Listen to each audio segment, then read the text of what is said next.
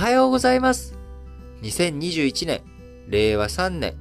12月3日金曜日、本日も新聞解説、ながら聞きをやっていきたいと思いますが、えー、まず最初の話題、丸一として、今、安否が懸念されている中国のテニス選手、彭帥さん。えー、こちらをめぐる動きの中でですね、えー、女子テニス協会 WTA、昨日2日に中国国内、こちら香港も含む中国国内で開催予定の WTA ツアー、こちらをすべてキャンセルすると発表しました。えー、WTA、えー、このね、女子テニス協会においても、中国というのは非常に巨大な市場ということになっており、新型コロナウイルス化の前の2019年には年間9大会、えー、さらに成績上位8選手、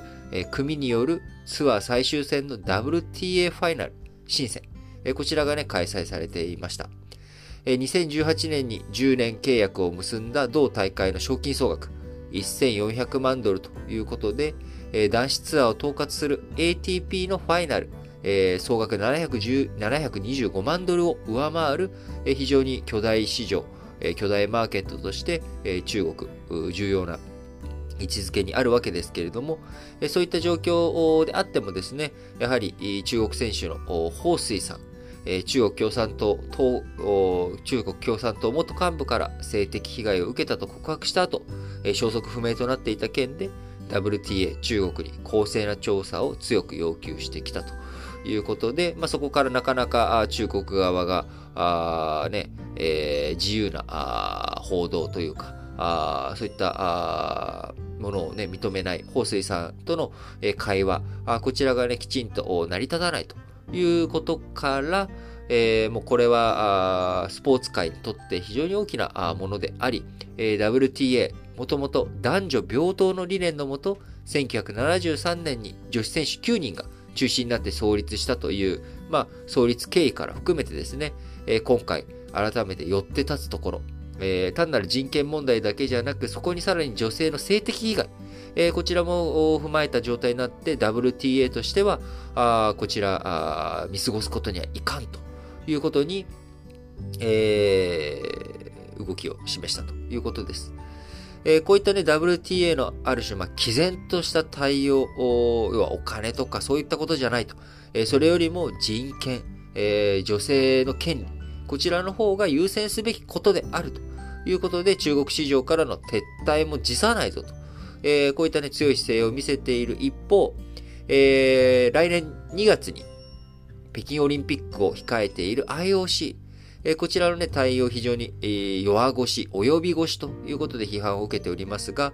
11月にトーマス・バッハ会長、えー、彭帥さんと30分間のビデオ通話で無事を確認したと発表。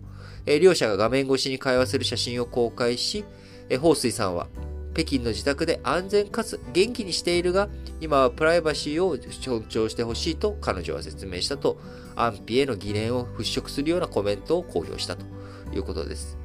えー、昨日のね、WTA のツアーキャンセルするよって発表の後にも、えー、IOC、えー、我々も彭帥さんの健康と安全を懸念していると表明したが、えー、批判や要求で、えー、中国政府を刺激することを慎重に避けたというようなね、えー、こういった動きになっております。えー、過去、オリンピック、いろんな問題に直面してきております。1980年、モスクワ、84年のロサンゼルス、こちらのね、えー、夏季オリンピックではボイコット合戦。えー、そして2020年、えー、東京大会新型コロナの影響で初めての1年延期ということで、2021年、えー、今年、北京オリンピック、あ、北京オリンピックじゃない、東京オリンピックを開催しましたが、えー、来年2月に控えている、冬季オリンピック、北京冬季オリンピックについて、再びボイコット合戦というようなね、こういった負の流れが生まれていきそうな状況になっております。えー、彭帥さんの問題を無視したとしてもですね、えー、チベットやウイグルで、えー、人権問題、えー、こちらに関して外交的ボイコットをすべきだと、アメリカとかが今言ってきているということです。こういった状況の中、五輪、その存在意義、価値というもの、それについてね、今再び、えー、何のためののスポーツ、何のためのビッグ大会なのかと。えー、もちろん、あの、僕が7月にですね、え、特別配信ということで、オリンピックって一体何なんだっていうところを説明の中に、一つはやはり、え、集金マシーンとしての意味があるんだと。で集金マシーンって言ってしまうと、非常に、なんでしょう、言葉がね、なんか悪い感じに見えるかもしれませんが、あそこで集まったお金というものがアマチュア団体。えー、例えばね、えー、野球とか、日本で言えば野球とかあサッカーとかこういったプロが成り立っているところそのスポーツ単品で興行が成り立っている問題、えー、ものについてはいいんですけれどもそうじゃないマイナーなアマチュア弱小スポーツえこれをどういうふうに広めていくかっていうところでは、やっぱりお金の問題って欠かせないんですよね。えー、何か大会を開こう。えー、地元でね、市民参加の大会を作る、やろう。あるいは、あそれを、スポーツを普及していくために、えー、みんなにいろんなあ経験をしてもらおう。そういった体験会やろう。え体験会やるために、え場所の借りたりしなきゃいけない。あるいは、あ用具。えこちらをね、備品をそう用意しなきゃいけない。え当然、え審判とかが必要だったら人も派遣しなきゃいけない。えこういった活動には、あま